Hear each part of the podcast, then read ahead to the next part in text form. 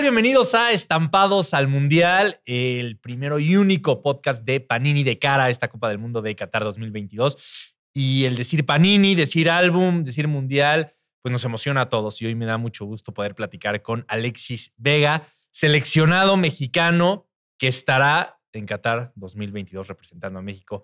Alexis, ¿cómo estás? Muy buenas noches. Gracias por estar aquí. No, muchas gracias a por la invitación. Contento de poder estar acá acompañándolos y bueno, hay que se ponga bueno el podcast. Seguro que, que así será. Como esperamos que se ponga bueno el Mundial y la selección mexicana, Alexis, estamos a muy poco ya de, del Mundial y me imagino que si nosotros como medios de comunicación, aficionados o entorno nos emocionamos, tú que vas a jugar un Mundial, pues debes de estar el triple de emocionado y de contento. ¿no? Sí, obviamente. Eh, todavía no sé si voy a estar en la lista final o no, pero eh, estoy contento, estoy ilusionado. Obviamente, para mí es un sueño desde pequeño poder representar a mi país en, en un evento tan importante como es una Copa del Mundo. Y, y bueno, ya estamos a, a, nada, a días de, de poder eh, ilusionarnos más, de poder estar en la lista final. Y, y, es el sueño que tengo desde pequeño, así que trato de disfrutarlo el día a día y cuando me pongo la camiseta de la selección, eh, recuerdo todos esos momentos desde pequeño. Ah, ya, ya platicamos en este mismo podcast con Ricardo Peláez que tú sabes que fue a la Copa del Mundo hasta el 98, o sea, no, no fue convocado en el 94, en el 90 México no, no va, y él nos decía y recordaba esa incertidumbre de futbolista de decir, estoy, no estoy, voy a hacer de la elección del técnico. ¿Tú cómo te sientes con, con, eso al respecto? ¿Cómo viven el proceso los jugadores? Porque tú ahorita me decías, no sé si, yo creo que sí vas a estar, ¿no? Pero ¿cómo lo viven los futbolistas? Sí, es algo totalmente distinto a todo lo que hemos vivido. Eh, la verdad que yo estoy contento y tranquilo. Obviamente también de repente me entran los nervios, me entran ansiedad de saber si, si voy a estar o no. Pero, pero bueno, yo estoy eh, feliz porque sé del trabajo que he hecho. Eh, de las oportunidades que me he ganado, de, de, todo el proceso que estuve peleando por un lugar. Y, y todos mis compañeros y yo estamos, eh, al parecer, igual con esas ansias de, de que ya llegue el momento de, de, subirnos al avión, poder viajar y, y poder disputar eh, muchos que todavía no cumplimos el sueño de jugar una Copa del Mundo. Vamos a empezar por, por el principio, como debe ser. ¿En qué momento dices, quiero ser futbolista profesional? ¿En qué, qué momento?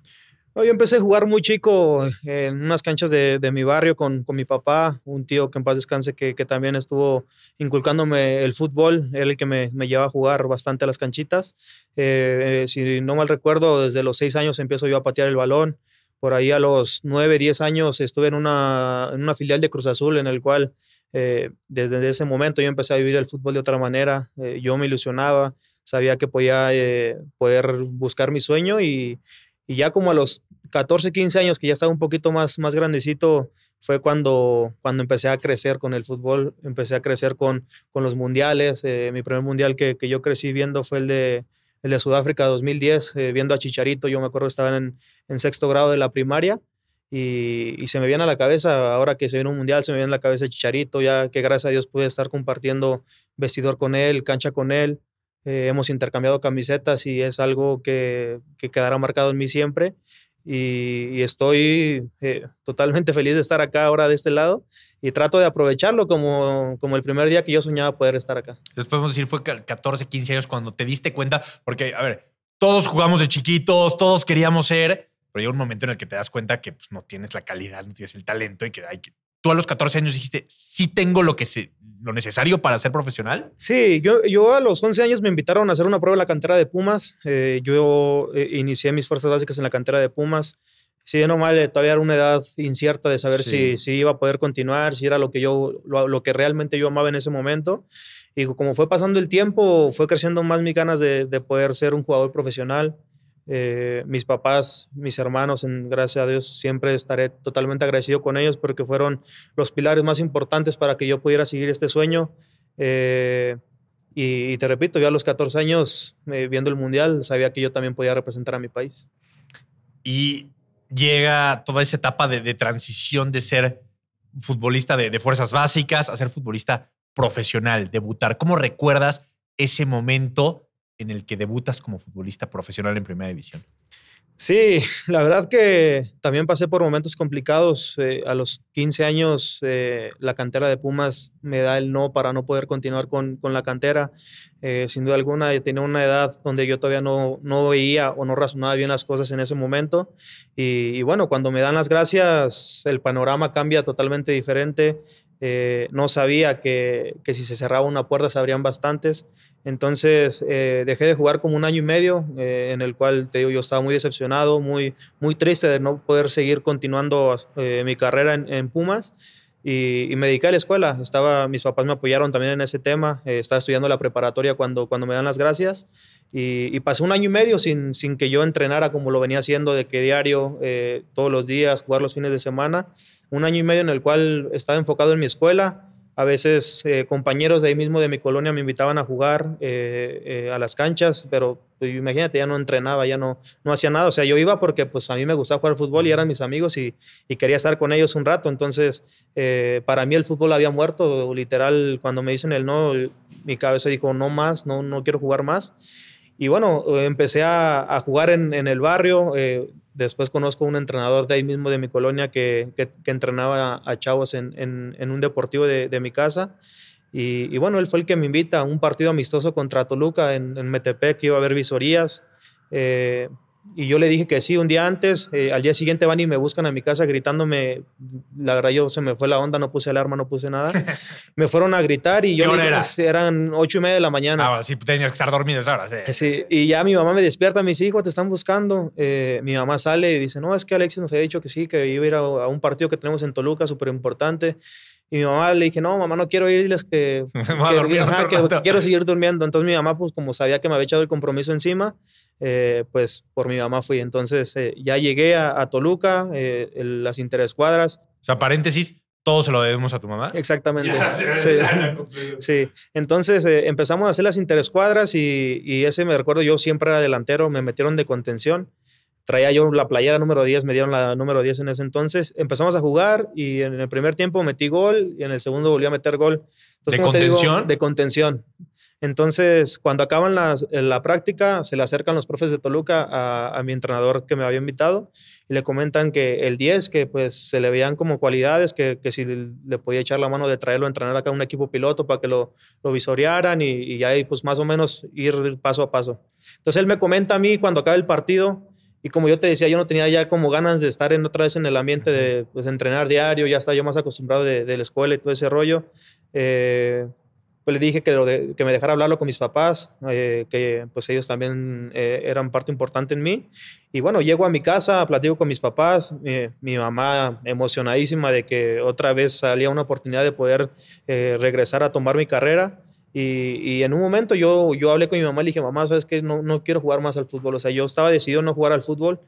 Y, bueno, te digo, mis papás eran los que siempre me apoyaban, los que siempre me inculcaron el fútbol, eh, me dijeron que lo intentara una vez, o sea, que me dieran una oportunidad más y que si en esa oportunidad no pasaba nada, que ya eh, tomara yo mi decisión.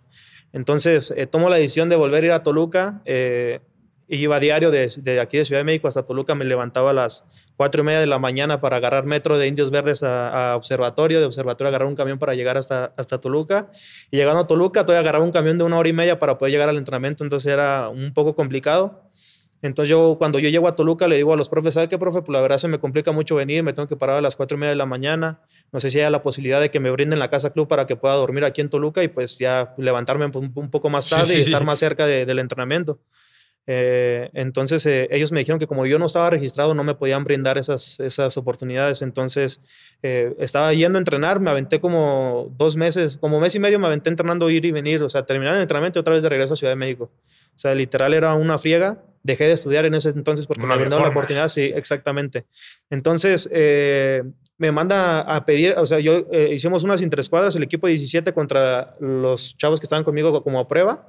Y en el partido contra los titulares, contra mi categoría donde yo podía entrar, empezó las interescuadras y ese día metí tres goles. Ya, pero ya ahí te ponían de delantero, todavía no. De delantero, pero con los, con los de prueba. O sea, éramos como 50 chavos de prueba y jugamos contra el equipo titular, la sub-17, los que ya estaban registrados. Pero ya no de contención. Ya, no de contención. de delantero metí tres goles en ese partido. El profe me saca y me dice, el profe que me estaba entrenando, me dice, no, ya te, estoy, te voy a sacar porque te estás pasando con los chavos. Esos son los registrados, son los que pues ya son pues, los que representan a la institución y que y, pues bueno, yo me sacaron y al día siguiente me vio entrenar el profe de la sub-20 de Toluca. O sea, yo literal iba a entrar a la sub-17, tenía 16 años, 16 para cumplir 17. Y el entrenador de la sub-20 me ve jugar con los de prueba y me dice, a ver, préstame ese, ese chamaco. Dice, quiero que entrene con nosotros. O sea, literal, yo tenía 16 y me mandaron a entrenar con los de 20 años. Entonces, literal, cuando yo, cuando yo voy a entrenar con los de 20 años, eh, literal, en, ese momento yo andaba súper bien. O sea, estaba entrenando, metía goles, eh, ponía pases para gol. La verdad me estaba yendo muy bien. Y yo me iba a brincar el proceso. El profe de la sub-20 me quería regresar con la sub-20, me iba a brincar todo este proceso de la sub-17, o sea, de una hasta los 16 años. Entonces llegó un partido de un amistoso de la sub-20 contra los Potros de la UAM, ahí en Toluca, y ese partido me fue súper mal. O sea, literal me daban todas, me rebotaban, fallé solito sin portero. Cuando acaba el partido, el profe de la sub-20 me dice, no, a este chavo le va a dar el mal de registro, o sea, lo vamos a registrar y se va a tirar como la maca, ¿sabes? O sea, regresenlo a su categoría. Entonces me regresan. Entonces yo sigo entrenando con la sub-17. ¿Pero sin registrar o ya registrado? No, sin registrarme, o sea, seguía entrenando ahí a prueba, o sea, literal diario, ir y venir. O todavía no había casa club. Nada. Entonces, como yo tengo tres hermanos, dos hermanas y un hermano, eh, pues a veces se me hacía complicado y porque mis papás pues también tenían que ver por ellos el, el lunch de la escuela, los uniformes. Entonces yo creo que era un poco más complicado yo poder ir todos los días. Entonces, eh, de un día también de la nada, llego de, entrenar, llego a mi casa y hablo con mi papá. Le digo, ¿sabes qué, papá? Le digo, la verdad no me define nada. Le digo, estoy jugando súper bien, he estado haciendo goles y, siento como que puedo estar en, el equipo, pero no me define nada. Le digo, ya pedí casa club, no me la brindaron y pues para estar gas y que no me define nada, lo mejor sabes que ya no quiero ir. Entonces yo hablé con mi papá y me dice, bueno, pues ya no vayas. Dejé de ir como dos semanas a, a entrenar. Y otra vez retomé otra vez a la escuela, empecé a ir a la escuela y el profe de Toluca le marcó al, al profe del barrio y le dijo, hey, ¿qué pasó con Alexis? ¿Por qué dejó de venir? Lo teníamos en un buen concepto, en diciembre lo queríamos registrar, ¿por qué dejó de, de venir a los entrenamientos? Y ya le comentó, pues, ¿sabes qué? Se desilusionó de que pues no le, no le brindaban la casa club, no, no le daban como eh, algo para ver si se podía quedar o no, pues no, no le definía nada, entonces él decidió ya no, no regresar. Me dice, no, dile que se presente el lunes, era viernes, el sábado, porque íbamos a, a, tener un partido ahí. Me dice, dile que se presente el lunes con su maleta, lo vamos a registrar en diciembre.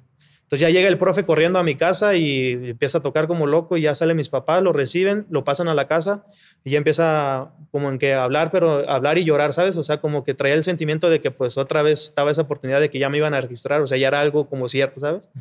Entonces ya llega, hay esa oportunidad, ya me dijeron que por qué dejaste de faltar a entrenar, te quieren registrar en diciembre. No, pues a mí cuando me dicen te van a registrar en diciembre se me prendió otra vez. Le dije, vámonos el lunes, pero a primera hora con las maletas. Entonces ya llega el lunes, eh, me paré 4 o 5 de la mañana, me llevo mis maletas, me presenté al entrenamiento, mis papás me acompañaron. Y acabando el entrenamiento me llevan a la casa club que estaba en el estadio en el Nemesio 10 adentro. Entonces ya llego, eh, me dan la bienvenida, me dicen los horarios de las comidas, desayuno, comida y cena, que tenía que estar obligatoriamente en los tres que podía salir en las tardes después de los entrenamientos, pero tenía que llegar antes de las 9 de la noche porque si no era una multa. O sea, literal, algo bien. Entonces, cuando ya llego yo a Toluca, pues ya llego yo ilusionado de que, pues digo, ya en diciembre me van a registrar. Entonces, yo estaba otra vez súper motivado. Y todo ese torneo me lo aventé entrenando con el equipo pero sin jugar porque pues no alcancé registro en ese, en ese momento. Entonces me dijeron, en diciembre te registramos seguro. Entonces entrenaba de lunes a viernes, me quedaba a ver a jugar a mis compañeros el sábado y el sábado me regresaba. Pero ya en Casa Club. Ya en Casa Club. Ya literal, o sea, ya me gastaba, eh, pues, nos viajamos entre 8 o 9 en, en, un taxi, me gastaba 8 pesos de ida y 8 pesos de regreso. Y antes me gastaba 150 pesos cuando pues entonces era muy complicado. Y la desmañanada. Y la desmañanada. Entonces ya pues yo, pues imagínate, ya desayunado, bien dormido, pues rendía mucho mejor. Entonces ya llega ese momento y ahí fue cuando otra vez prendí mis, dije, si se me dio esta oportunidad es por algo, entonces eh, no la dejé desaprovechar y, bueno, así fue pasando el tiempo hasta que me, me dan la oportunidad de, subir al primer equipo y, y cuando me debutan es, es, algo impresionante también, son momentos que, que, nunca voy a olvidar. Cuando, cuando estoy en, en la banca en pleno partido contra Pachuca, Cardoso me manda a calentar y yo en el calentamiento iba calentando, pero a la vez iba como recordando, ¿sabes? Todo lo que, lo que había vivido, o sea, los viajes en los metros, eh, que había ido y regresado, que había dicho que ya no al fútbol y, después ver ya el estadio y que podía debutar, pues era algo, algo muy, muy, muy importante para mí. Entonces ya me da la oportunidad de entrar a la cancha. Cuando voy a entrar a la cancha, Cardoso me dice, tranquilo, dice, deja los nervios atrás, dice, haz lo que has venido haciendo en la sub-20, dice, tal cual, o sea, no quieras hacer ni mostrarte de más porque no te van a salir las cosas. Literal, juega como tú siempre has jugado. Entonces ya juego, eh, y cuando hacen el cambio, perdón, voy entrando, pero cuando voy entrando, pues yo tenía toda mi familia atrás, o sea, mis papás gritando, Alexis, yo escuchaba Alexis, Alexis. Entonces, otra vez cuando voy entrando, pues, se me vuelve a recordar todos los momentos y eh, literal yo entro con, con, lágrimas en los ojos. Cuando llego a mi posición, ahí fue cuando me limpio las lágrimas y ya pues dije, ya estoy aquí, tengo ¿A que qué minuto entras? Minuto 72, más o menos, O sea, por ahí. unos 20 minutitos. 25 Sí. minutos buenos. Entonces, este, pues, la verdad me sentí bien, los balones que toqué creo que lo hice bastante bien. Y acabando el partido me, me manda a traer Cardoso otra vez y me dice, ¿sabes qué? Eh, tú no lo sabías, pero tenía que hacer una lista, están jugando, Copa Libertadores. Tenía que hacer una lista de 30 jugadores, yo en mi plantel tengo 27 y tenía que escoger dos de la sub-20 para poder, si en dado caso necesitaba jugadores, pues poder meterlos a jugar a la Libertadores. Me dice, yo desde hace tiempo, yo ya estaba, yo ya te había visto a ti, sabía de, de la capacidad que tenías y yo ya te había metido en la lista. Mañana agarra tus cosas en Casa Club, dice, porque mañana viajas con nosotros a, a Ecuador para jugar la Libertadores. Y pues y Libertadores ya, o sea, literal, Debut, acabo de debutar y luego Libertadores, dije, no, o sea, literal, todo me pasó súper rápido. Entré de cambio y en el partido de Libertadores me mete de titular Cardoso. Y, y- y yo ahí pensé, dije, ¿por qué, ¿por qué me está pasando esto tan rápido, sabes? O sea, yo también siento como que eh, siempre he tenido un ángel y siempre eh, me, ha- me han como recompensado muy, muy bien. Y bueno, empieza el partido y pongo una asistencia, ganamos 1-0, nos venimos a, a México, jugamos contra América, otra vez ya de titular. O sea, literal, debuté de cambio y después de que debuté, Cardoso jamás me dejó en la banca. O sea, literal, me arropó bastante bien y es una persona que también la admiro mucho, le respeto y estoy totalmente agradecido por su confianza. te cambia la vida. O sea, a ti y a- tu familia, porque pasas de levantarte a las 4 de la mañana a, ser futbolista titular de un equipo aparte muy importante como es el, el Toluca. ¿Cómo manejaste eso, Alex? Porque no, no es fácil, y menos en tan poco tiempo. Sí, eh, como te digo, yo llegué a los 16 para cumplir 17 años en Toluca y me pasó todo súper rápido. O sea, literal, yo entrenaba en la sub-17, en un torneo hice 12 goles, estaba peleando el, el campeonato de goleo con Ronaldo Cisneros en Santos. Después me suben a un torneo en la sub-20, juego medio torneo y ahí fue cuando me llaman a primera división. Yo tenía 18 años recién cumplidos, o sea, en un año me cambió la vida totalmente, dio un giro muy inesperado. Entonces, eh, te digo, yo en, en la sub-20 yo ganaba eh, 1.800 pesos al mes. Después me suben al primer equipo y yo tenía contrato de sub-20. O sea, yo jugando en primera me aventé como un año jugando con, con primera Ajá. división, pero recibiendo 1.800 pesos al mes, ¿sabes? Entonces, cuando yo empiezo a jugar con Toluca, yo no sabía, pues yo iba empezando, yo no, no tenía conciencia de todo lo que se generaba, de que había premios grupales, de que si ganaba el equipo, que si eran equipos grandes como América, Chivas, eh, eran triples, o sea, literal, todo eso yo no lo sabía. Entonces, cuando empiezo a jugar Libertadores, en Libertadores se pagaban el doble de lo que se pagan aquí en México por ganar. Empezamos a jugar Libertadores, ganábamos Libertadores, veníamos a México, ganábamos. Íbamos a otra Libertadores y ganábamos. Y la verdad, eh, nos fue súper bien en, en Libertadores y, y venimos a México contra los equipos que, eran, que pagaban triples y ganábamos.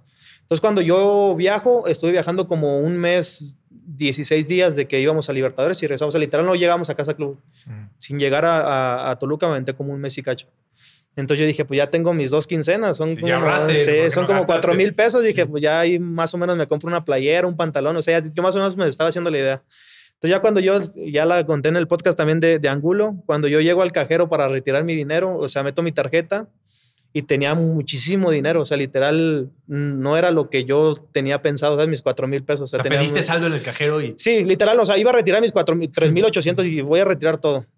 Y, y cuando yo meto la tarjeta, pongo el NIP y me aparece mi cantidad. O sea, dije, es una cantidad irreal a lo que yo me, me depositaban. Entonces, lo primero que yo hago es marco a la contadora. Le digo, ¿sabe qué? Le digo, se equivocaron. Le digo, me depositaron un dinero que no es mío. Le digo, yo gano 1.800 pesos al mes. Me dice, no, Alexis, ese dinero es tuyo. Dice, tú te lo has ganado. Me dice, tus compañeros no te han platicado de, los pri- de las primas que se dan por partido. Le dije, no, yo no tengo eh, conocimiento de nada de eso. 20. Dice, exactamente. Me dice, no, es que por partido ganado hay tanto dinero y triples y has ganado cuatro triples y fuiste a Libertadores y ganaste y se paga el doble y, y ya me empezó a explicar todo. Y yo dije, wow, ¿sabes? O sea, literal me quedé sorprendido.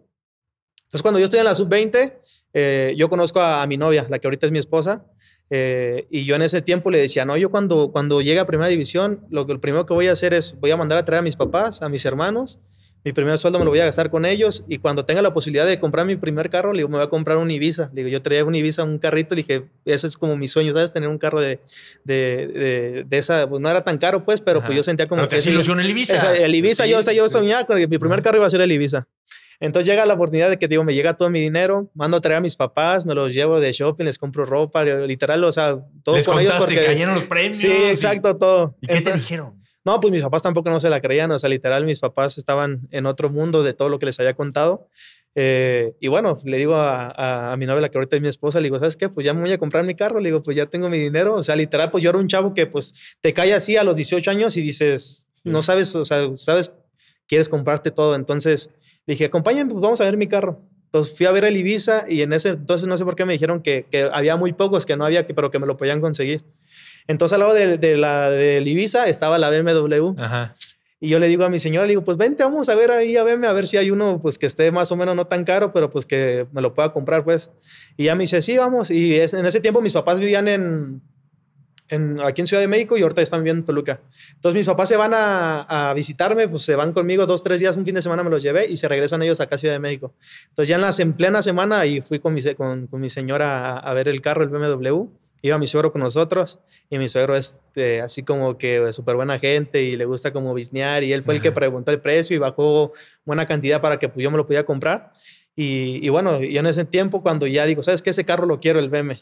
Y ya mi señora me dice, pues no querías el, el, Ibiza. El Ibiza, pues soñás con el Ibiza, cómprate el Ibiza. Le digo, no, pues si ya estamos aquí, tengo el dinero para comprar el BM. Le digo, quiero el BM ya y me, me, terminé comprando mi BMW, mi primer carro. Entonces, al día siguiente llego al entrenamiento con mi BMW.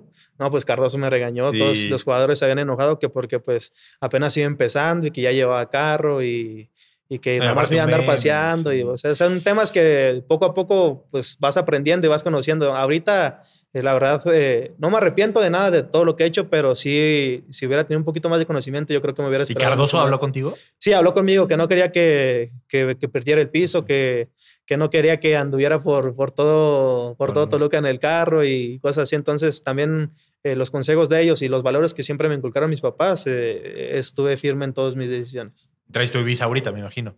No, el Ibiza nunca me lo compré el Ibiza, pero sí es, me pongo a pensar y a platicar con mis papás y mi esposa y, y digo, el Ibiza, yo quería mi Ibiza y no lo tengo, ¿por qué será? Y ya, cómpratelo. entonces, sí, la verdad que me cambió la vida y, y te digo, eh, a veces uno chavo no sabe qué hacer con, con, tanto dinero, pero, pero te repito, o sea, los valores que me inculcaron mis papás eh, me han mantenido muy firme en la tierra. Lo, lo decía Marcelo Bielsa, que, que el futbolista es eh, millonario prematuro, ¿no? Porque muy joven gana mucho dinero, lo que la mayoría de las personas tardan años en ganar, los futbolistas los ganan en muy poco tiempo. Así dura la carrera también, porque a los treinta y tantos años ya eres viejo para, para jugar fútbol.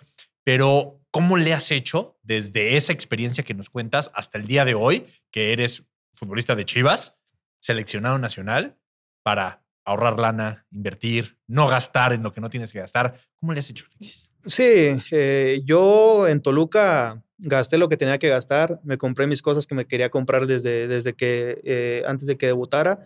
Y cuando llego a Toluca es cuando ya entro en razón, dije, ya voy a tener un mejor sueldo, tengo que, que ver por, por mi futuro, porque como Chivas, tú dices, cuando, cuando, llego a Chivas. Sí.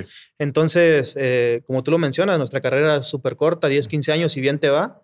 Eh, entonces tienes que generar para que después que te retires puedas cobrar o gastar como, como cuando estabas jugando, ¿sabes? Entonces es algo complicado porque eh, siendo honestos, la verdad, a veces muchos jugadores somos ignorantes en este tema de, cómo invertir el dinero, de, cómo poder saber si, si es buen, buen negocio, ¿no? Entonces, tenemos que estar asesorados muy bien. En lo personal, tengo eh, mis representantes, mis abogados que siempre me han ayudado en todo eso. Y, y, bueno, ahorita que ya, que ya tengo un sueldo súper bastante bueno, es eh, literal, guardo el 70% de mi sueldo y el 30% eh, me compro mis cosas, lo que yo gusto, pero, pero sí trato de, de, ahorrar lo más que puedo. Para el futuro. Aparte, ahorita tengo dos hijos, tengo mi esposa, entonces tengo que dejarles un patrimonio bueno para ellos. Tu esposa que, por lo que entiendo, te ha acompañado toda la vida. Toda la vida. Desde que yo estaba en la sub-17 ha estado conmigo. Eh, y bueno, ya cuando debuto, cuando me voy para Toluca, eh, se fue conmigo porque sabía que eh, ella también se lo merecía porque estuvo en momentos muy importantes de mi vida. Mis suegros también, que, siempre estaré totalmente agradecido con ellos. A veces te digo, yo estaba en Toluca y mi papá a veces me depositaba, cuando antes de que debutara, 200 pesos para mis pasajes. Entonces había un fin de semana que yo quería ver a mis papás y no podía porque no tenía para ir a verlos a Ciudad de México. Mis suegros y mi, mi mujer le decía a mis suegros que me regalaran mis, mis camiones para que yo pudiera visitar a mi familia y ellos me compraban mis boletos de camión, o sea, literal, vaya a ver a sus papás, me compraban mis boletos, de regreso, pues son, son gestos que, que siempre quedarán marcados también en mí. Y, bueno, ahora disfrutar con todos ellos porque ellos también se lo merecen. Sí, porque fueron parte del proceso. Nos cuentas perfectamente el debut con una historia fantástica. Cuando te habla Chivas, también te acuerdas de las 4 de la mañana, ¿no? Porque ya Libertadores, Toluca, todo pero te está buscando el equipo más popular de México, de puro mexicano. ¿Cómo es ese primer contacto? ¿Te la crees? Sí, me cayó de sorpresa eh, porque cuando yo estoy en Toluca eh, me rompo el cruzado por primera vez. Eh, cuando yo me rompo el cruzado había tenido contacto desde ese entonces que Chivas estaba interesado en mí, me querían llevar, ellos me querían rehabilitar en, en Chivas, o sea, literal me iban a comprar lesionado, me iban a rehabilitar en Chivas y, bueno, hablé con el, con el presi de, Toluca, eh, él me dijo que quería que me quedara más tiempo, que, que, pensaba que me podía ir mejor después regresando de la lesión jugar y, y después poder ahí brincar a un equipo importante también como es, como es, como, como es Chivas. Eh, entonces eh, se, se, cerró la primera puerta, o sea, literal ya había un llamado de Chivas, no se dio la oportunidad, me recuperé, trabajé, regresé y me fue bastante bien y otra vez vuelven a, a llamar Chivas. Entonces eh, me, avisa mi representante, ¿sabes qué? Llegó una oferta de Chivas, eh, ¿cómo ves? ¿Te gustaría irte? ¿Te gustaría quedarte?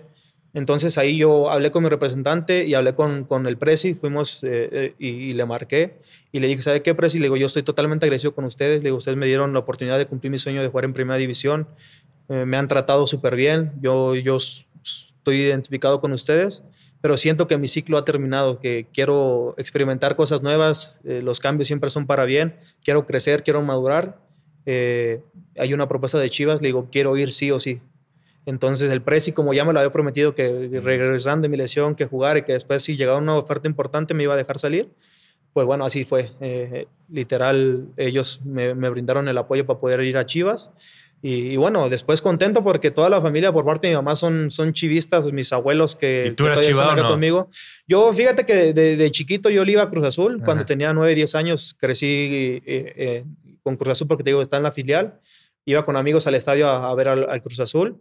Pero bueno, cuando debutó Toluca eh, pues, se convirtió en el equipo de mis amores y ahora que llego a Chivas le he tomado un cariño muy importante porque sin duda alguna me han, me han brindado muchísimo a mí y a mi familia y, y bueno, es el equipo al, que me debo, al, que, gracias a Dios me da un techo y un pan de cada día y, y, bueno, le estoy tomando un cariño muy impresionante. ¿Dimensionas lo que es estar en Chivas luego, luego o te costó tiempo entender?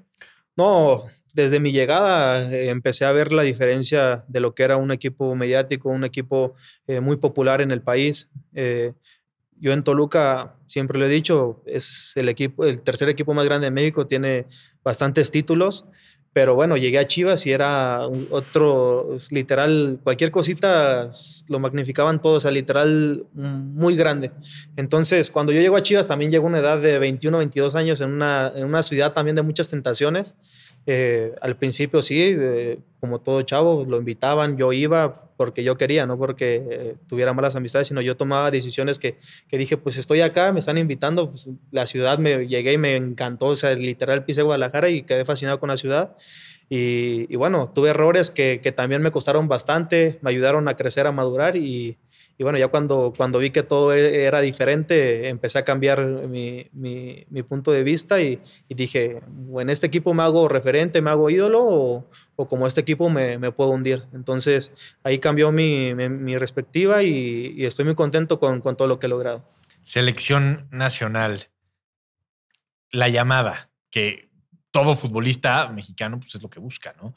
Jugar en un equipo importante, ser titular, ganar títulos, sí, pero selección nacional ¿En qué momento te diste cuenta que sí podías ser seleccionable? Bueno, desde Toluca. Yo creo que hice un torneo en el cual llevaba, me parece, en el, torneo llevaba siete goles y nunca me convocaron a la selección. O sea, ese fue mi problema también por el cual yo tomé una decisión. Dije, quiero ir a Chivas porque quiero ir a llegar a la selección. Entonces, Eh, te digo, yo llevaba siete goles en ese torneo y había jugadores que los habían convocado que tenían tres, dos, cuatro y yo llevaba siete. Entonces no me explicaba por qué yo no podía ir a la selección. Entonces eh, yo hablé con mi representante, hablé con la gente de Toluca y le dije, ¿sabes qué? Le digo, yo sé que puedo estar en la selección. Le digo, no sé si necesito ir a Chivas, si necesito ir a América, Cruz Azul, un, un equipo que, que, sea más mediático para poder tener una convocatoria de la selección. Entonces llega la oferta de Chivas y con los ojos cerrados dije, quiero ir a Chivas. Entonces yo llego a Chivas y los primeros seis partidos, o sea, literal me costó en entrar en ritmo, en, en, en entenderme a mis compañeros. Seis partidos sin meter gol. Partidos regulares de, de medios a malos. No, no, no tuve ni un partido tan bueno y llega la primera convocatoria de la selección. O sea, literal también lo que, lo que me, me, ha brindado Chivas es algo importantísimo porque me ayuda a cumplir sueños que, que yo he tenido, que tenía en mente. Y, y, te digo, un equipo como Chivas te pone en, en, la vitrina para cualquier situación. O sea, sientes que en Toluca estabas en mejor momento y no te llamaban y sí. en Chivas, sin estar en tu top, Exactamente, exactamente. Así fue que me pasó. O sea, literal en Toluca yo sentí que el, ese torneo la estaba rompiendo mal y no, no me convocaban. Literal la gente decía que por qué no me llevaban a la selección. Eh, pero bueno, yo, yo sabía que y tarde o temprano iba a llegar, o sea, tampoco no era como que estaba desesperado de que, ¿sabes que Ya quiero a selección, quiero a selección. Seguía trabajando, seguía trabajando. Y te digo, llego a Chivas, seis, los primeros seis partidos de mi, mi primer torneo con Chivas y, y, partidos normales, ¿sabes? O sea, nada de goles, nada de algo que, que vea que sea vistoso, nada. Y me convocaron a la selección. Entonces, es algo por la que cual yo decidí ir a Chivas también. ¿Y cómo te dan la noticia de que estás convocado? O sea, un futbolista, ¿cómo se entera? Eh, pues primero te llega un, un correo uh, y te... Señor Alexis, ese, que queremos darte la bienvenida. ¿Quién te manda ese correo a la selección? O sea, sí, los de la logística, los que se encargan de ah. mandar las convocatorias. Este, pues que hacemos este presente y pues, marcan a, a, Toluca de que pues queremos adquirir al jugador, eh, está convocado para de tal fecha a tal fecha, esperamos contar con su apoyo y, y, que pueda estar con nosotros. Entonces ya me llega yo a mí la, la, la carta del correo y yo lo leo y literal lo veo llorando otra llorar, vez, dije, no, sí. mi primer convocatoria. Entonces, este, con la mayor, porque había tenido con, la, con las inferiores también, sí. pero ya cuando me llegó con la mayor, y en eso me marcan los de, los de Chivas. ¿Sabes qué? Estás convocado a la selección, después del partido viajas con la selección, o sea, literal ya me empezaron a mandar ¿Qué otros vuelos. compañeros de Chivas estaban convocados? Estaba, me tocó, creo, todavía ir con Ángel Saldívar, Ajá. me tocó ir con Irán Mier. Con Mier, sí. Me tocó ir con... Con Alan Pulido me tocó. Todavía. Todavía una convocatoria. Me tocaron pocos jugadores, pero sí porque todavía. Pues el viaje sí. lo hacían juntos, Sí, ¿no? sí, bien juntos. Sí, sí porque Mejor ellos, que solito, Sí, ¿no? exactamente, sí. Cuando yo llegué, o sea, literal, también eh, como las inferiores, cuando llegas por primera Sí. vez, pues ya están los grupitos de que los, Los que se bien. Sí, exactamente. sí. Entonces, ¿Era, ¿Fue fecha FIFA? este, O sea, sí había europeos. Sí, sí, sí. Entonces ya llegué y, y, pues ya, literal, yo los veía y dije, no, todavía no me la creía, ¿sabes? De que estaba. En ya, esa fue la que estaba Chicharito, que decías. El Chicharito, es en, esa, es en el proceso, porque era lo de la Copa Oro Okay. del 2017, 19, no me acuerdo muy bien. Era el proceso de la Copa Oro y ahí este, la primera convocatoria no fue el Chicharo, Ajá. sino ya hasta las segundas que viajamos a Estados Unidos fue cuando llegó el Chicharo. Entonces ya cuando yo veo al Chicharo, yo, el Chicharo sabía pues obviamente que jugaba en Chivas, me dice, ¿cómo van mis Chivas, hermano? O sea, literal. O sea, buena onda. Buena onda. O sea, yo nunca esperaba una reacción así de... O sea, tú decías, de "Este referente. no sí, me o va sea, a ya sabes, hablar". exactamente. O sea, digo, yo tengo que llegar y saludarlo o no sé. Entonces ya él llega y me dice, ahí te encargo mis chivas y que no sé qué. Entonces empezamos a platicar y se lo he dicho a, a, Javier. Le digo, yo desde chiquito crecí viéndote a ti. O sea, literal en el Mundial del 2010 eras para mí un referente. Hablando con mi mamá hasta ahorita la fecha, me, platica que cuando yo estaba chiquito durmiendo, yo decía chicharito, chicharito. O sea, yo dormido hablaba, decía que chicharito. Entonces, ahora que tengo la oportunidad de, conocerlo, de poder compartir con él, le platico y, él se queda sorprendido también con, todas esas anécdotas que, le puede contar. ¿Y cómo fue la adaptación más allá de, de? Porque hay nombres muy pesados en selección, ¿no? Ochoa, Guardado, el mismo Herrera, Moreno. ¿Cómo te trató el, el grupo? No, muy bien. Siempre eh, en la selección hay unos seres, grandísimos seres humanos que me arroparon desde el primer momento, no solo a mí, sino a los también compañeros nuevos que llevaron ahí a la selección. Siempre les brindaban su apoyo, eh, nos jalaban a su mesa. Eh, en los cuartos a veces te tocaba con. ¿Con quién compartía? Pues compartía al principio con Roberto Alvarado, llegué ah, a compartir, también lo conozco desde de hace muchísimo tiempo. Eh, con Uriel Antuna. ¿Pero ustedes eh, escogen o es como.? No, ahí llegas y te ponen, o sea, el cuarto duermes, te tocó con tal. O sea, no es como que tú puedes, o sea, puedes armar los cuartos, pero pues como ya está en la selección, Sí. ni modo que armes y digas, ¿sabes qué? Pues yo quiero estar con él, porque No, va a decir el otro compañero de que sí. pues no quería estar con él. Entonces, ya como nos ponen, así estamos en la selección. Y como hay un buen ambiente, nos llevamos súper bien todos, entonces es súper padre todo lo que se vive. Ya, ya decías categorías inferiores. Te han tocado vivir cosas increíbles con categorías inferiores también, ¿no? Eso de alguna manera te ha preparado, ¿no? Sí, eh, viví cosas importantes, también malas experiencias en el cual eh, cuando estábamos en la categoría sub, sub-18, sub-20, íbamos a jugar el mundial en, en Indonesia, me parece. Ajá. El sub-20, yo era el único jugador de, la, de esa selección que había debutado en primera, que está jugando con primera división. Entonces yo tenía mayores posibilidades de poder asistir a una Copa del Mundo sub-20.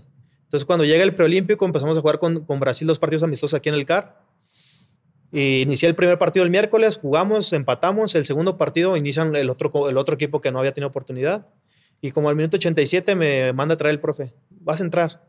Entonces literal entro y teníamos un saque de banda a favor de nosotros. Y me tiran el balón al tiro de esquina. Entonces yo voy corriendo, pero cuando voy corriendo yo no veo al central brasileño 1.90 Enorme. así grandote. Entonces yo voy corriendo, pues voy el balón, pero yo nunca di, o sea, nunca volteé que venía alguien atrás de mí. Entonces yo voy corriendo, cuando voy corriendo él me choca. Entonces me choca y yo me, ahí me, me desestabilizo y me rompo el cruzado. Fue cuando me rompí el cruzado. Faltaban dos meses para el mundial. Y pues yo literal cuando, cuando siento el dolor en la rodilla, caí en donde estaban calentando mis compañeros, le dije, no, mi rodilla, le digo, me destrocé mi rodilla. Yo llorando por del dolor, cuando me volteé a ver la rodilla la traía así inflamada. Dije, no, mi rodilla. Entonces literal me quiso parar el doctor, no pude ni apoyar el pie, mandaron la camilla, me llevaron la ambulancia y directo a, a la Operar. resonancia. Y ya de que pues yo en la resonancia estaba diciendo, pues, ojalá no haya sido nada grave. Pues, Yo sabía que era algo complicado porque pues, el dolor no era como Sí, normal, pero no ¿sabes? que sea. Entonces yo decía que sea lo menos posible, que pueda recuperarme, que pueda llegar al mundial. Yo estaba rezando de que nada fuera. Entonces cuando ya salgo de la resonancia, el doctor, mi, mis papás, mi mujer, todos estaban ahí. Y empieza a hablar el doctor y Alexis, se rompiste el cruzado, necesitas cirugía, seis meses y medio de recuperación. Y pues, cuando me empieza a decir eso, pues yo ya estaba todo ilusionado de pues, poder disputar un mundial sub-20. Entonces, literal, pues ahí me vine abajo. O sea, literal, también en ese momento que tuve, después regresé de, esa cirugía, al, al mes me volví a lesionar la otra rodilla, cirugía también. Entonces, literal, me costó bastante tiempo. Después regreso y dos meses y me vuelvo a lesionar otra vez la derecha o cirugía otra vez la derecha. Entonces también en, ese, en esa etapa, era una etapa complicada porque pues yo veía a todos mis, a mis compañeros entrenar y yo literal me aventé año y medio, año, ocho meses en pura recuperación de no poder jugar ni poder entrenar. En el cruzado me aventé cuatro meses sin apoyar el pie. O sea, literal una, un, tema muy complicado. Y yo ahí llegaba frustrado, llegaba enojado a mi casa y me desquitaba con mis papás, con, con mi mujer, que ellos no tenían la culpa, pero pues yo estaba viviendo un momento muy complicado Tu lucha, sí. Y, y ellos siempre estuvieron ahí conmigo, nunca me dejaron abajo. Y, también por, el- por un momento pasó, dije, una lesión más y no pienso jugar más. O sea, literal, me aventé muchísimo tiempo parado. Pero te digo, el apoyo de mis papás, de, de mi novia en ese entonces, fue fundamental para que no, no me rindiera. También hay una en un partido amistoso contra Cruz Azul, puede ser, ¿no? También que, que te convocan con la selección y también otra vez, ¿no? Sí, me convocaron con la selección, estamos en el proceso para ir a las Olimpiadas y, y literal se me barren, eh, me doblan el tobillo, eh, una sintesmosis de segundo, casi tercer grado, a un centímetro de, de ser fractura, de tener cirugía en el tobillo. Y, y bueno, gracias a Dios no, no llego a más, pero sí me aventé como un mes, 10 días de, de recuperación. También fue complicado. ¿Y, y estaban cerca los Olímpicos o no tanto? Ya estaban cercas, como cuatro meses. Entonces, literal, me costó regresar otra vez y, y- y todo ese rollo, pero pues la preparación, el siempre estar trabajando, me ayudó para, para llegar de la mejor forma. Y, y bueno, esas son, son las, las malas de alguna manera, pero las buenas, o sea, todo lo que viviste en ese proceso con el Jimmy. Sí, no, estuvo impresionante. Desde la gira antes de ir a, a Tokio, en Marbella, en España. Nos... Bueno, primero, ¿cómo nos lo pospusieron, no? sí, sí, sí. Porque- Por el Ahí- tema del COVID sí. y todo ese rollo nos cambiaron la fecha. Entonces eh, vivimos cosas muy padres porque teníamos eh, un- una generación, una camada de jugadores que ahorita, si tú los ves, todos están jugando en primera división, todos tienen arriba de 50 partidos en primera división. Entonces, eh, habla de que, de que en México hay mucho talento. eh, sin duda alguna, compartir con cada uno de ellos, la verdad que para mí siempre ha sido un placer porque conocí personas, eh, las conocí y platicas y te conoces y te platican tu historia y, cosas así. Y es algo similar a lo que uno, uno vive. Entonces yo creo que es algo que, que nos hizo muy fuerte. Y, y, bueno, después llega la hora de, de, viajar a Tokio. Eh, también en esa, una fortuna, un amigo, Brighton Vázquez, eh, había tenido la oportunidad de, de que alguien había salido positivo. Ah, no, se viajaban 26 jugadores. Sí. Entonces faltaba un jugador para los Olímpicos y le llaman a Brighton. Brighton, ¿sabes qué? Agarra tus cosas, vas a viajar con nosotros. De última hora se subió de que vas a los Olímpicos. Entonces llega en la noche al, al, al CAR, al Centro de Alto Rendimiento, y ahí yo lo llego y le digo, gordito, le digo, ¿cómo te subiste? ¿Te colaste, hermano? Y él empieza a, a cabulear. Lo abrazo y en eso me dice, sí, gordo, vamos a viajar, que no sé qué. Entonces le dije, no, pues dale, hermano, pues hay que meterle porque pues nos espera un viaje complicado, unas Olimpiadas muy difíciles, pero estoy seguro que vamos a conseguir algo importante. Entonces cuando ya él llega en la noche, eh, le hacen la prueba PCR porque pues obviamente tenía que salir negativo para poder viajar. Entonces llega, le hacen la prueba PCR y yo todavía, cuando le hacen la prueba, yo estoy platicando con él, o sea, riendo en el billar, estamos jugando billar. ¿Qué onda, gordo? ¿Cómo te va? Estaba en Atlas y yo estaba en Chivas. No, todo bien, gordo. ¿Qué hay que hacer? Y como siempre nos hemos llevado súper bien desde hace muchísimo tiempo.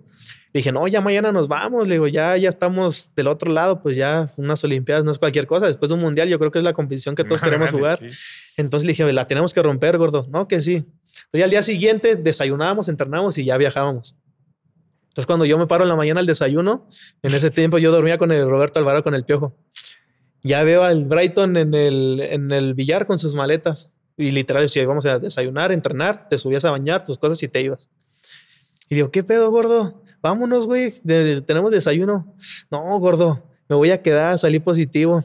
Dije, no, mano, Tú lo abrazaste el día abrazado. Dije, no puede ser posible, pero imagínate, o sea, qué suerte que pues había ido de última hora para completar la lista y que al día siguiente se bajara porque salió positivo en el COVID. O sea, literal lo dejaron y llamaron a Mora, al de, ¿saben? Juárez. Está en Toluca, creo, Toluca, Juárez, no me acuerdo qué equipo estaba.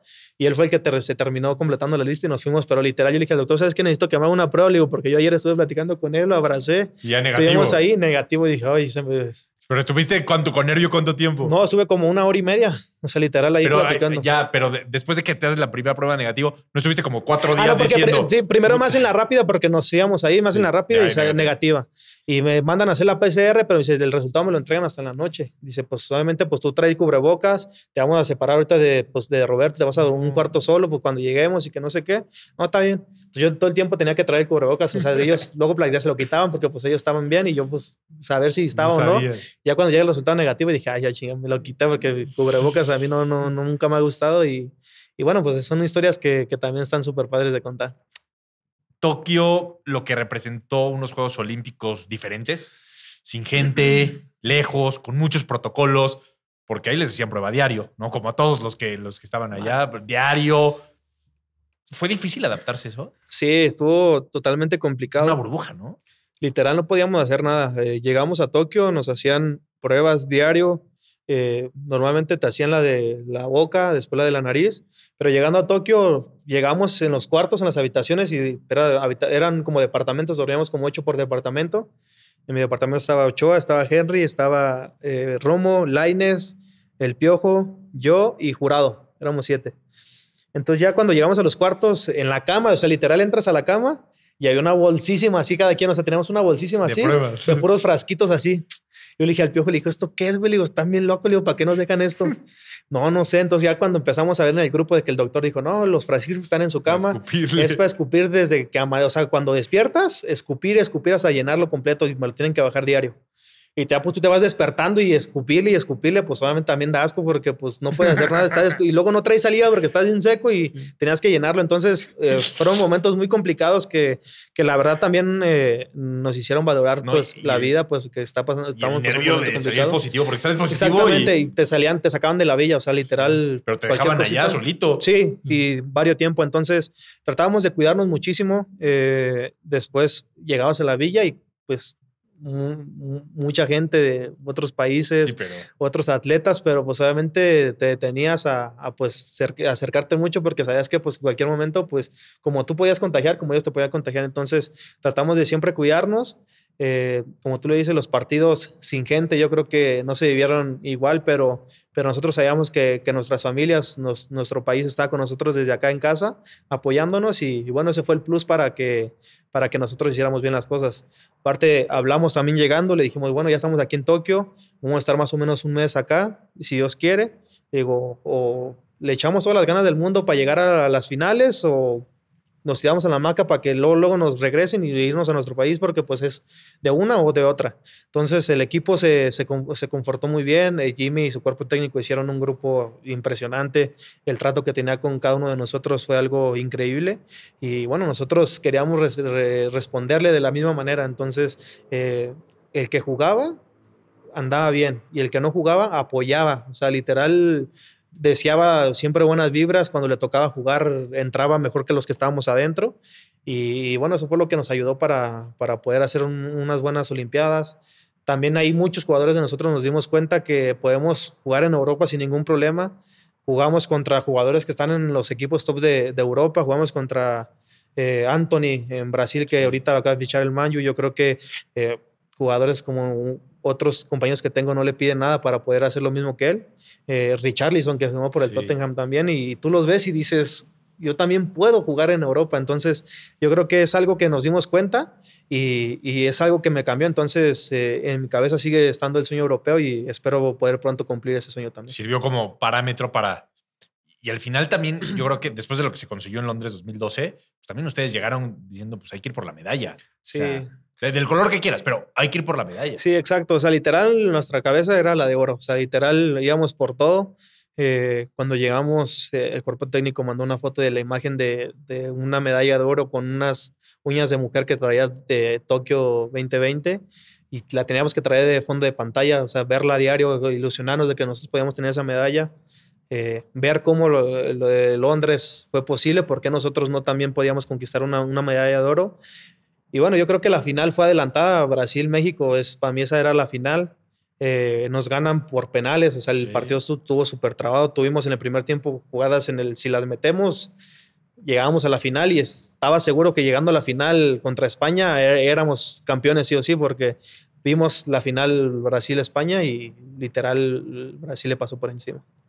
La, importancia de los refuerzos de, de Memo eh, como, el capitán, el gran líder, incluso en, la transmisión de, Claro, recuerdo el momento donde los junta a todos y, habla. Y ahí, por lo menos nosotros, nos dimos cuenta de la importancia, pero ustedes lo vivían todo el tiempo, ¿no? Sí, no, lo mejor que nos pudo haber pasado, yo creo que Ochoa poder ser un refuerzo para nosotros, un jugador referente para la selección, un, jugador que, que ha marcado diferencia en todos los equipos que ha estado, que es un líder totalmente en toda la extensión de la palabra que hace un buen grupo. Eh, nos platicó anécdotas de él desde, desde que subía camión, también desde el Mundial, desde las atajadas que tuvo contra Brasil, que le cambió la vida de un día para otro. Y yo creo que eh, Memo también fue un pilar importante para nosotros. Eh, nos daba consejos, nos motivaba siempre antes de salir a los partidos. yo creo que Memo también tuvo mucho mérito en, esa medalla que obtuvimos. Y, y, bueno, también fue el trabajo de todos de, de poner cada quien su granito de arena. Estamos a a días del Mundial de, de Qatar. ¿Sí dudas de que vas a ir, Alexis? Pues es que tampoco no es como que, o sea, yo sé que, el gran trabajo que he hecho en todo este proceso, en cómo vengo jugando con, mi equipo, en, cómo he jugado ahora que me, dan la oportunidad cuando voy a selección, sé que tengo altas posibilidades de, de, poder estar en una Copa del Mundo, pero hasta no ver yo, verme en la lista final, hasta ahí voy a decir, ¿sabes qué? Sí, ya, ya estoy, ya me voy, ya, ya me voy a subir al avión Mientras no, porque en días, 50, 55 días lo que faltan, puede pasar cualquier cosa. Una lesión que Dios no quiera a alguno de nosotros, yo creo que sería algo eh, fatal para cada uno de nosotros, pero si todo permite y no pasa nada, nada extraño, yo creo que tenemos muchas posibilidades de, de estar. ¿Qué te dice el Tata? Bueno, siempre eh, eh, muy atento con, conmigo, con todos en, lo personal. Yo creo que siempre ha, ha tratado ese, ese trato con nosotros y, con, cada uno de ellos. Eh, siempre nos habla claro, eso es lo más importante para nosotros. Eh, nos dice que el que esté mejor es el que va a jugar. Eh, nos dice qué tenemos que hacer dentro de la cancha y, sin duda alguna tener un, entrenador como el Tata que ha dirigido a los mejores equipos del mundo, que ha dirigido a, selecciones también importantes, que ha llevado a finales del Mundial. Yo creo que es un entrenador que, que tiene una calidad impresionante. Sin duda alguna le hemos entendido muy bien su idea de juego si bien o mal, por ahí eh, a veces nosotros somos los únicos responsables de lo que pasa dentro de la cancha. A veces la gente se mete mucho con el técnico, pero, pero bueno, nosotros somos los que jugamos, somos los protagonistas, así que tratamos de siempre hacerlo de la mejor manera, lo que nos pide el técnico y, y siempre estaremos a disposición de cada uno de nosotros para, para lo que se requiera. ¿Notas un ambiente pues, de, pesimismo, de derrotismo, no, no al interior de la selección? Sino al exterior. Sí, totalmente. O sea, literal, y lo siempre pasa, o sea, literal, llega un técnico nuevo y son cuatro años de proceso, tres años, todo bien, todos los ama, y el, último año, todos a reventar al técnico. Yo creo que eso eso eh, siempre habla de que hay un, un, ambiente de pesimismo fuera de nosotros, pero literal, todo el partido que jugamos contra Colombia, el eh, Tata habló con nosotros, eh, nos dio buenos ánimos, que teníamos que regresar con buena cara a nuestros clubes, que teníamos que seguir haciendo las cosas bien, que él estaba muy contento con todo lo que habíamos generado desde la concentración de Atlanta, que jugamos contra Paraguay también, que perdimos el partido. Él se quedó con muy buenas sensaciones de lo que él quiere jugar al como quiere jugar la selección. Y bueno, eso nos deja tranquilos a nosotros porque él es el mister, él es el que sabe. Y, bueno, como te digo, ahorita tratamos de cerrar, de ser nosotros los únicos responsables de todo esto y irnos felices. Sabemos que a mucha gente no le gusta que le vaya muy bien a la selección. Pero, pero bueno, somos eh, un país de, de, muchos mexicanos, nos tenemos que apoyar y, y si no, pues a sacar el barco entre nosotros solos. Pero si crees que, que a mucha gente no, no le guste que le vaya bien a la selección o que al contrario, la gente tiene tantas expectativas y quiere que, la selección sea campeona del mundo y, tal, que muchas veces exige demasiado y presiona demasiado. Sí, tiene que ver mucho todos esos temas. Eh, tú te pones a ver otras selecciones de otros países que les ha ido bastante mal y la gente sigue apoyándolos. Eh, no, no se habla tan mal como cuando se hablan con nosotros aquí en México. Yo creo que los medios, eh, la gente a veces critica sin saber. Eh, mucha gente que no sabe de fútbol solo por estar en un celular, por, por no saber lo que sucede dentro del terreno de juego puede hacer una crítica. Y la verdad que, te soy sincero, yo a veces eh, ni cuando juego muy bien me meto a ver los buenos comentarios, ni cuando juego mal, porque eh, juegas un partido bueno y toda la gente te ama. Y haces un partido malo y eres el más malo de todos. Entonces yo creo que eso nos ha ayudado bastante a nosotros porque sabemos que ni los aplausos a la cabeza ni las críticas al corazón. Yo creo que es, es el, el trabajo del día a día. Te puedes equivocar, como te puede salir un partidazo. Entonces, eh, estamos conscientes de todo lo que se vive alrededor, pero lo más importante es lo que, lo que estamos formando adentro. ¿Y, te afecta o les afecta esas críticas? No, para nada. Hay críticas que, que tú ves de personas que saben de fútbol y tú las agarras y dices, ¿sabes qué? Tienes razón.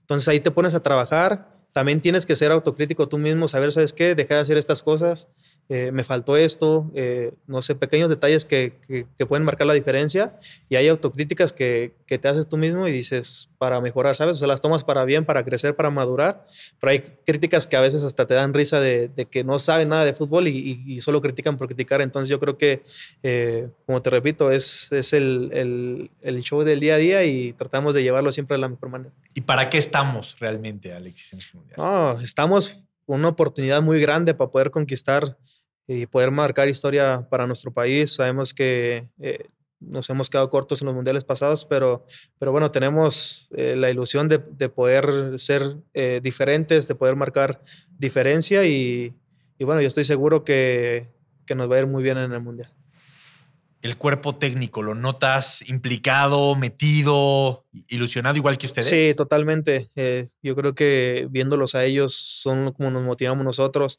Eh, como te repito, nos, nos han dado pláticas de motivación, nos han platicado charlas que ellos han vivido y, y son cosas que a nosotros nos motivan, que, que ver todo lo que han pasado ellos también y todo lo que hemos vivido nosotros nos hace creer más de que podemos ser eh, y poder marcar diferencia en, este mundial y, que podemos marcar historia. Yo estoy seguro que, que, si haciendo las cosas bien, que si todos jalamos para el mismo barco, vamos a, a tener buenos resultados en el mundial. Así como hace años te imaginabas o soñabas con debutar en primera división, tal. Ahorita si yo te digo, ¿con qué sueñas en Qatar? O sea, ¿cuál es tu sueño en Qatar? No, poder hacer un gol. No, digo un gol, me gustaría hacer los más que pueda, pero imagínate, eh, yo de chiquito veía un mundial, ahora que si Dios quiere y, puede estar, marcar un gol, yo creo que sería fue lo más grande de mi vida. ¿te, te, te lo imaginas realmente? Sí, o sea, literal me imagino y, y siempre me pongo a imaginar. Yo siempre, antes de un partido, salgo aquí, duermo, mi roomie es eh, Roberto Alvarado, Ajá. y siempre me pongo a imaginar, ¿sabes qué? Le, yo le digo, voy a hacer un golazo mañana. Voy a recortar, voy a meter, o sea, literal yo como que digo, Lo- lo o sea, visualizas. lo visualizo, le digo, voy a recortar, voy a meter gol, o le digo, vas a meter gol tú, o va- vamos a jugar bien, o, o- o a veces también le he dicho, ¿sabes qué? Siento como que el equipo no, no, ha, no ha andado muy bien, no entrenamos muy bien esta semana, a ver cómo nos va el fin de semana. O sea, también hay que ser realistas de, de todo lo que pasa, pero literal yo siempre cuando salgo a la cancha eh, tengo mi cábala siempre de agradecer a Dios por dejarme disfrutar un partido más, de, de que me proteja, de que me proteja de las lesiones a mí, a mis compañeros, a- al equipo rival también. Y siempre eh, cuando salgo a la cancha le prometo a Dios que voy a ser el mejor jugador del partido, que voy a ser el mejor jugador del partido, siempre poniendo en beneficio eh, las cualidades de mis compañeros y siempre es por el bien del equipo primero. Y, y bueno, es algo que, que siempre traigo en mi cabeza y siempre lo tengo muy presente. ¿Cómo, a ver si lo podemos visualizar. Polonia, primer partido. ¿Cómo te lo imaginas? Pero si estoy en la lista, sí, Eh, hombre, ver, sí, está en la lista, eh, me imagino, o sea, que me den la oportunidad de iniciar. eh, no sé, eh, yo como soy un jugador que, que me Por la gusta ir de, izquierda a derecha, Ajá. me gustaría como, no sé, recortar y tener la portería, porque yo cuando estoy para disparar siempre estoy viendo, o sea, cuando yo voy, yo voy viendo el balón, como con este ojo siempre veo como el reflejo del portero, o sea, no, literal no lo veo como al 100, Sí, sí, pero ya sabes pero dónde está. literal veo, o sea, veo si un pasito más, o sea, si da un pasito, tengo como, pues, tengo mi perfil Para su poste. para el gancho, para su poste, o literal, si veo que se queda parado, literal, tengo todo el arco de frente. Entonces, siempre me visualizo, esa es mi jugada, o sea, literal, recortar y disparar. O a veces de, De que- afuera del área. De afuera del área. Sí. O otra es de que, no sé, desborde el Chucky, Ajá. Desborde y yo a manchón penal como los Olímpicos contra Sí. Francia, que desbordó Lainez, la centró y, y literal Vamos. eso es- nos, nos lo imaginamos con Dieguito, lo platicamos y le dije, güey, eso es lo que habíamos platicado antes de iniciar el partido, ¿no? Que sí. Entonces son como cosas que tú atraes como lo bueno, ¿sabes? O sea, tú te visualizas y yo digo, ¿sabes, ¿sabes qué va a pasar? Y si pasa, pues dices, no, yo lo veía, Sí. ¿sabes? Entonces, y si no, pues hiciste el intento, pues, de estar imaginándote cosas buenas. ¿Y cómo se festeja un gol en un mundial? No, pues no tengo ni idea, no, no tengo, pero yo creo que sería algo impresionante. eh, no sé, la verdad, tendré que estar preparando un festejo para que, ¿Cómo vas a reaccionar en ese entonces? pues, es que es muchos sentimientos encontrados, yo creo, de no saber ni cómo festejar, pero tiraría unos 10 festejos, ¿no? 10 festejos de un gol. ¿Te das cuenta cómo el simple hecho de hablarlo, imaginarlo, te cambia? O sea, hoy, ahorita tú ya te emocionas. Es lo que tiene un mundial, ¿no? Estás cumpliendo el sueño de millones de mexicanos. Sí, exactamente. Y también eh, sé de lo que somos capaces, eh, también sé de nuestra gente que nos va a ir a apoyar. Sabemos que los mexicanos ponen los ambientes en los estadios, que somos eh, diferentes a todos los demás, entonces yo creo que eh, me visualizo haciendo un gol, festejándolo con todos ellos. Van a estar presentes mis papás, si Dios quiere, mi esposa, mis hijos, entonces yo creo que iría con ellos para festejarlo. Va a ir toda tu familia. Qué bueno. Eso es muy importante, ¿no? Porque, pues también para ellos, desde Toluca, 4 de la mañana, hasta Qatar, verte jugar un mundial. Se lo Bueno, merecen eso es lo que me ¿no? imagino. Todavía no, ya cuando esté la lista ya podemos decir, pero es lo que yo veo ahorita. También hay que decirle a Panini que haga tu estampita, ¿no? No, no, ni siquiera me lo dieron en la selección, Ajá. no lo, no lo he llenado, o sea, literal no he abierto nada de eso porque lo vi otros compañeros que estaban llenando y me estoy buscando y dije, no, no estoy. Le dije al piojo, ¿saliste? No, no, tampoco.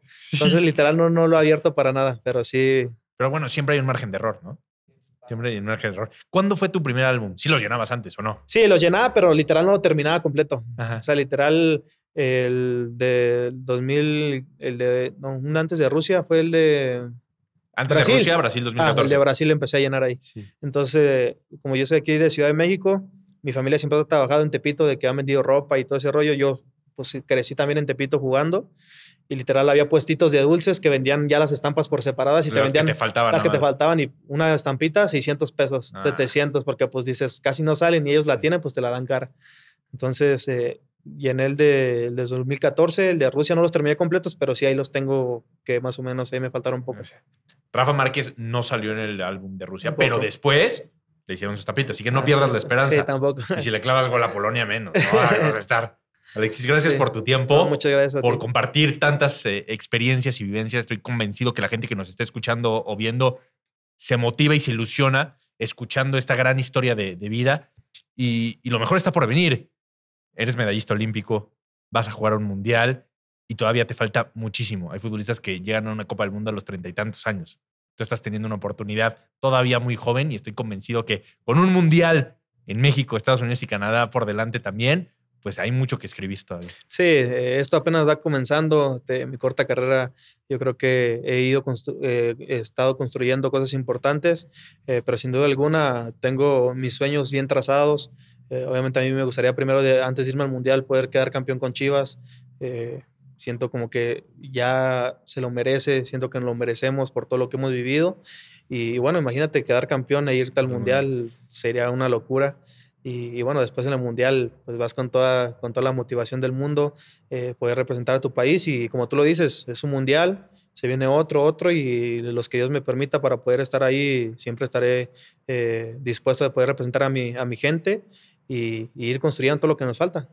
Alexis, mira, te, vamos a dar, esto es mejor que una estampa, es tu, tu boleto para, para el podcast y tu ah, gafete, invitado especial. Ah, gracias. Así que muchas gracias por estar con nosotros. Muchísimas gracias. este podcast.